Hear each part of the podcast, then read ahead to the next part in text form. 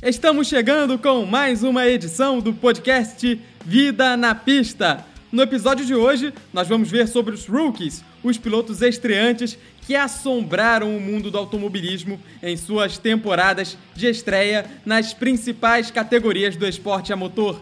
E ainda, tudo sobre a etapa de Homestead Miami da NASCAR. Por conta dela, nós estamos entrando hoje com o podcast um pouquinho mais tarde. Ela terminou ontem já entrando à madrugada por conta de vários atrasos e você fica sabendo de tudo aqui no Vida na Pista.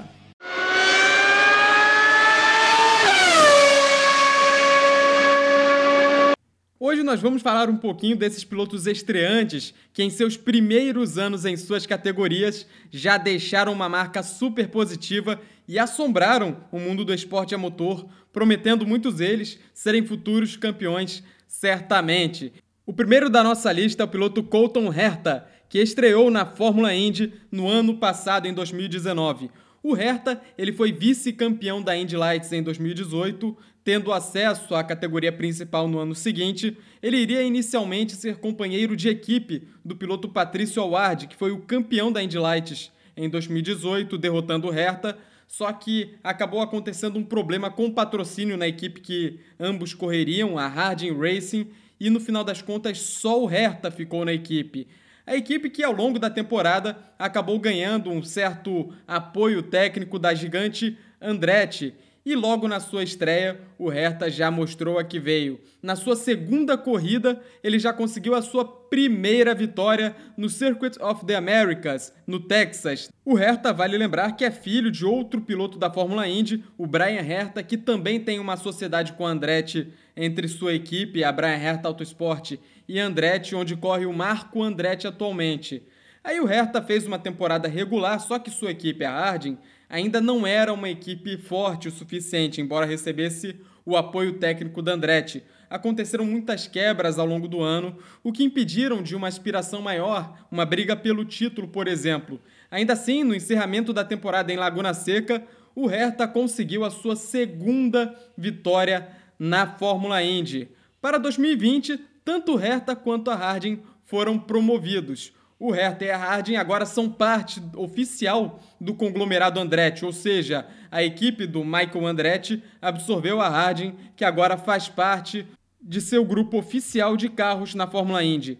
Em 2020, então, uma promessa de uma grande temporada para o Colton Herta, embora a temporada tenha iniciado somente no último dia 6, atrasada por conta do novo coronavírus, é o nome para a gente ficar atento, que com certeza vai dar muito trabalho na Fórmula Indy.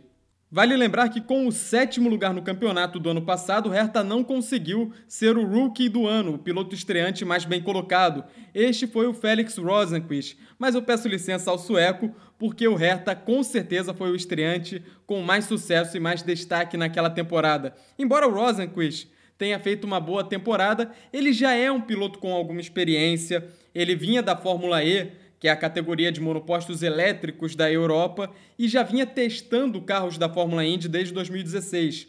Uma prova disso é que ele era especulado nessa vaga do carro 10 da Chip Ganassi desde 2016, na época em que o Tony Canaan corria naquele carro. Aí o Tony ficou até 2017, 2018 o Ed Jones correu no carro número 10 e cedeu a vaga para o Felix Rosenquist esse ano. Vale até uma menção para o Rosenquist, mas com certeza quem assombrou o mundo como estreante na última temporada foi o Colton Herta. O segundo nome da nossa lista também vem da Fórmula Indy e vem de uma temporada antes da temporada em que o Colton Herta se destacou. Estamos falando de Robert Wickens, o piloto canadense que atualmente tem 31 anos de idade, fez uma grande temporada em 2018, conseguindo resultados expressivos. Faltou a vitória, mas isso não foi nada pelo que o, o Robert mostrou ao longo do ano, brigando por pódios, chegando sempre entre os dez primeiros, o que rendeu inclusive uma, uma fala do Will Power que falou que o, o Robert Wickens com certeza era um piloto para disputar o título e que isso poderia acontecer inclusive naquele ano de 2018.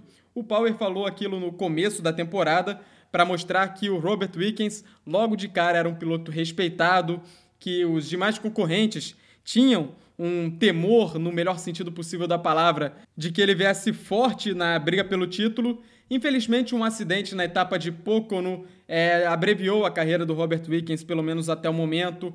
O Wickens teve lesões na coluna cervical e acabou tendo comprometidos os movimentos dos seus membros. Atualmente, ele, por meio das suas redes sociais, compartilha sua luta para voltar a andar, o que nos deixa feliz é que ele tem tido um progresso constante, já está andando com certa dificuldade ainda. Não sabemos sobre seu retorno ao automobilismo, se isso será possível algum dia. Eu torço muito para que seja, embora seja algo realmente muito difícil, mas o que vale é que o Wickens escapou vivo daquele acidente feio em pouco em 2018 e está aí com a gente é, falando. Ele comenta bastante sobre automobilismo e participa de corridas virtuais. Inclusive, enquanto a Fórmula Indy esteve interrompida por conta da pandemia, o Robert Wickens participou de algumas etapas, é, trazendo é, a honra da sua presença no grid. O Wickens, ele embora não seja um piloto jovem propriamente dito, ele entrou na Fórmula Indy de forma tardia e vinha do, do DTM, que é a Stock Car alemã, carros de turismo, um universo totalmente diferente do, dos monopostos da Fórmula Indy, circuitos ovais. Então isso foi um fator que ajudou a, a aumentar essa impressão boa que ele causou em sua estreia e que fazia também o universo da Fórmula Indy ter várias expectativas sobre o seu rendimento. Uma pena que a carreira dele tenha sido interrompida dessa forma, porque com certeza ele seria piloto para disputar título, para disputar campeonato e para dar muito trabalho aos concorrentes. Permanecendo nos Estados Unidos, mas agora saindo dos monopostos e indo para os carros de turismo, vamos falar de NASCAR. Em 2015, a categoria lamentava a aposentadoria de um de seus maiores ídolos, Jeff Gordon, que imortalizou o carro 24 da equipe Hendrick. Ele deixaria a NASCAR, hoje em dia ele é comentarista da categoria, e para o seu lugar viria um jovem bem promissor chamado Chase Elliott, que até hoje corre na NASCAR, ele tem 24 anos. Em 2016, o Elliott, todo mundo esperava que ele tivesse um ano de adaptação para conhecer melhor a categoria, pegar a dinâmica. Isso foi balela, tá, gente? Ele chegou arrepiando, sempre andando na frente, sempre andando entre os primeiros colocados. Só que faltou uma coisinha: a vitória mas isso não, não apagava de forma alguma a grande temporada que ele fez. Ele, logo na estreia, na, na sua primeira temporada, se classificou para os playoffs. Na NASCAR funciona assim, para quem não conhece, as 26 primeiras corridas são a temporada regular e da 27 até a 36 vai ocorrendo um sistema eliminatório até chegar na última prova, que até o ano passado era em Miami e esse ano é em Phoenix, com quatro pilotos disputando o título. O Elliott nunca chegou nessa final, mas sempre em sua carreira entrou nos playoffs, entrou brigando bem. Ele fez isso em 2016 e em 2017, quando foi o primeiro piloto fora dos quatro finalistas. Ele ficou em quinto no campeonato, mas ainda faltava vitória. Para 2018, ele largou o carro 24, o lendário de Jeff Gordon, que passou para outro estreante, o William Byron, e o Elliott passou a correr com o número 9, imortalizado por seu pai, também grande ídolo da NASCAR, Bill Elliott. Foi quando ele conseguiu sua primeira vitória no circuito de Watkins Glen naquele ano.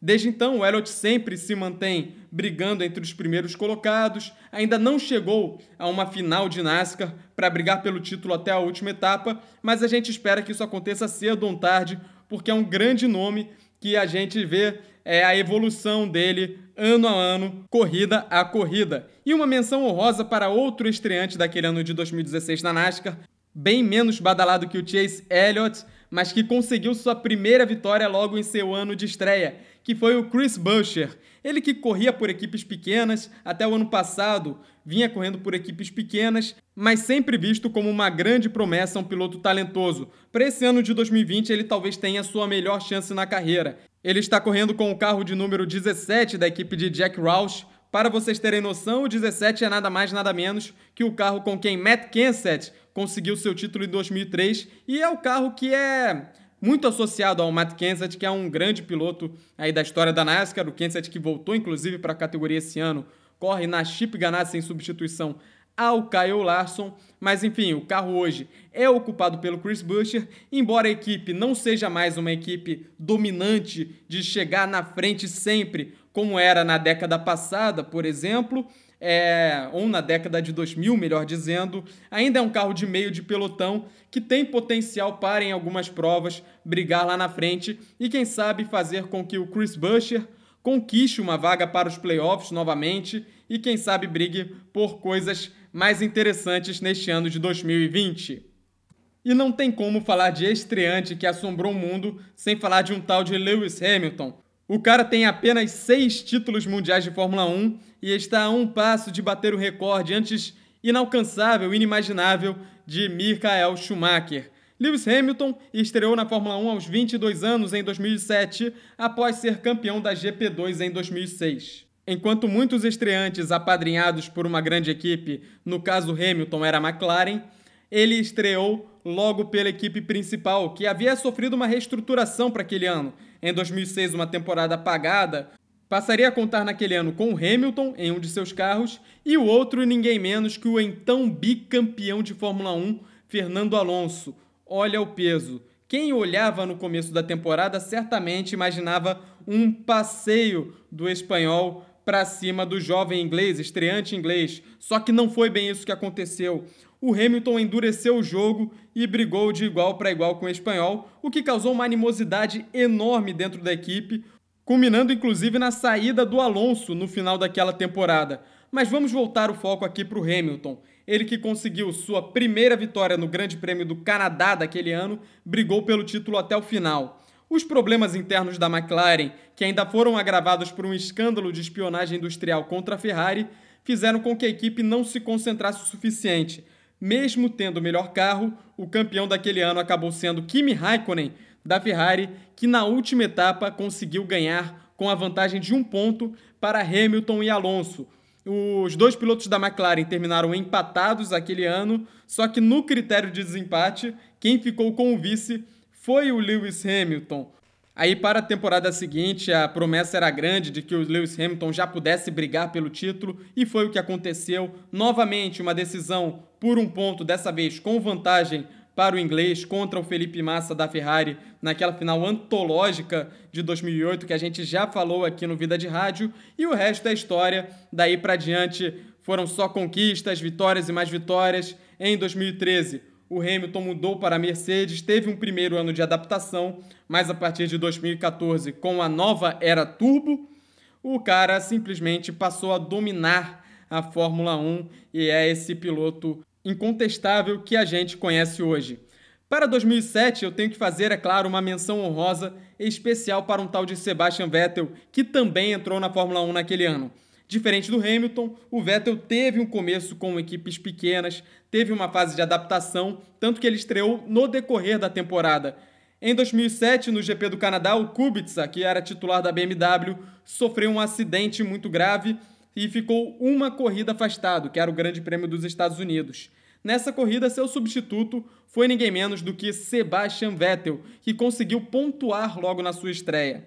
Algumas provas depois, já com Kubica de volta na BMW, Vettel voltando para sua função de piloto de testes, o alemão foi alçado à vaga de titular na escuderia Toro Rosso em substituição ao norte-americano Scott Speed, e daí em diante também foi só história. Em 2008, Vettel fez a sua primeira temporada como titular na STR, simplesmente varreu seu companheiro de equipe, que era só o tetracampeão da Indy, Sebastian Bourdais, e ainda conseguiu a sua primeira vitória na carreira e primeira vitória da STR no Grande Prêmio da Itália daquele ano. Só para vocês terem uma noção, a STR conseguiu sua primeira vitória antes da equipe mãe, que é a Red Bull, para onde o Vettel foi no ano seguinte e também conseguiu a primeira vitória da equipe no Grande Prêmio da China de 2009.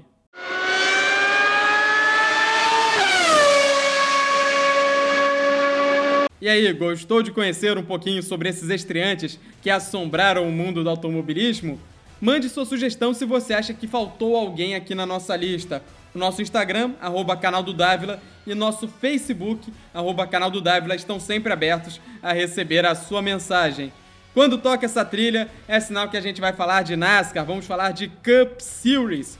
Ontem à noite foi realizada a 12ª etapa, as 400 milhas de Miami. A corrida, que era para ter começado às 4h30, horário de Brasília, teve vários adiamentos. Primeiro, por conta de ameaça de chuva no circuito de Hampstead, Miami, e também por conta de raios que aconteciam ao redor do circuito. A NASCAR tem um protocolo de segurança que, em caso de raios atingindo uma região num raio de 8 quilômetros ao redor da pista, a prova tem que ser interrompida imediatamente. Todas as pessoas, equipes, pilotos e público devem procurar um abrigo seguro durante 30 minutos até que se avalie a condição se é possível ter prova ou não. Enfim, a corrida começou já de noite e se estendeu até quase meia-noite e foi uma prova bem empolgante. Não teve muitas trocas de liderança e logo de cara a gente viu que quatro pilotos monopolizaram a disputa. São eles o Chase Elliott, que a gente falou agora há pouco aqui no nossos estreantes que surpreenderam o mundo da velocidade, o Danny Hamlin, que venceu a corrida, o Ryan Blaney da equipe Penske e o Tyler Reddick, que é um estreante também da equipe Richard Childress, conseguiu talvez o seu primeiro grande resultado na NASCAR e brigou sempre de igual para igual com esses grandes, com essas três feras que já têm uma certa história na categoria. O Hamlin com 40 vitórias, o Elliott é um estreante que surgiu é, em 2016 e desde então vem fazendo grandes campeonatos, e o Blaney, que é outro que promete vir sempre forte para brigar pelos títulos. O Reddick é o atual campeão, bicampeão, melhor dizendo, da Xfinity Series, que é a segunda categoria principal da NASCAR. E ele está fazendo a sua primeira temporada completa pela equipe Richard Childress, que anteriormente era uma equipe dominante, estava sempre entre as primeiras. Hoje em dia está mais para uma equipe de meio de pelotão, mas que pode proporcionar ao Reddick mostrar o seu talento sem talvez a pressão de uma Penske, de uma Joe Gibbs e quem sabe até mesmo uma classificação para os playoffs. Os quatro primeiros foram esses, ao longo de toda a corrida, mas eles sempre brigaram entre si, é, trocaram de liderança algumas vezes. A prova que teve poucas bandeiras amarelas causadas por acidentes terminou com Hamlin na primeira posição, o Elliott foi segundo, com Ryan Blaney em terceiro, aliás, até as últimas voltas, uma bela disputa entre o Reddick e o Ryan Blaney, um show de pilotagem do Ryan Blaney que se defendeu do Tyler Reddick, que conseguiram fazer uma boa corrida esses quatro, sempre ali no pelotão da frente. É, negativos, teve alguns destaques negativos nessa prova, que são eles o Jimmy Johnson, que é o heptacampeão, a gente sempre espera muito de Jimmy Johnson, embora ele esteja várias corridas, mais de 100 corridas sem vencer. Ele que foi apenas o 16º colocado, mas andou a prova toda fora dos 20 primeiros. Outro destaque negativo que a gente sempre tem que ressaltar aqui é o Joe Logano, campeão de 2018, que chegou a liderar as primeiras voltas da corrida, ficando apenas em 27º. Ele que já vinha lá atrás, ainda se envolveu num acidente com o Ryan Newman, o que arruinou todas as suas chances de recuperação. E também o Kevin Harvick, que teve toques, teve problemas, ficou apenas em 26º. Novamente, Matt Kenseth ainda não mostrou a que veio nessa sua volta à NASCAR pela equipe Chip Ganassi e encerrou apenas na 25ª colocação. A tabela do campeonato de 2020 da NASCAR é a seguinte: Kevin Harvick lidera o campeonato, seguido por Chase Elliott, Joe Logano, Brad Keselowski, Ryan Blaney, Martin Truex Jr., Danny Hamlin, Alex Bowman, Kurt Busch e Kyle Busch, fechando o top 10. Aí do 11 para trás, brigando por uma vaga no playoff entre os 16 primeiros. Jimmy Johnson, Clint Boyer, Eric Almirola, Matt Benedetto, William Byron, Austin Dillon, Tyler Reddick, Eric Jones, Chris Buescher e Bubba Wallace fechando os 20 primeiros colocados do campeonato deste ano na categoria principal. A NASCAR volta no domingo que vem com a prova de Taladega, 500 milhas de Taladega, um circuito pé embaixo o tempo todo, parecidíssimo, praticamente idêntico à Daytona, promessa de uma grande corrida que será transmitida pelos canais Fox Sports. So box, box, box. Vida na Pista fica por aqui. Muito obrigado pela sua companhia. Espero que você tenha curtido o programa de hoje. A gente segue aqui sempre atento nas categorias de automobilismo pelo mundo. Das principais neste final de semana, só tivemos a NASCAR, a Fórmula 1 ainda não voltou, assim como a Fórmula Indy que já voltou, mas terá sua próxima corrida somente no dia 4 de julho. Valeu demais e a gente volta na próxima segunda com mais novidades e, é claro, muita história do automobilismo aqui para você. Um abraço, tchau, tchau!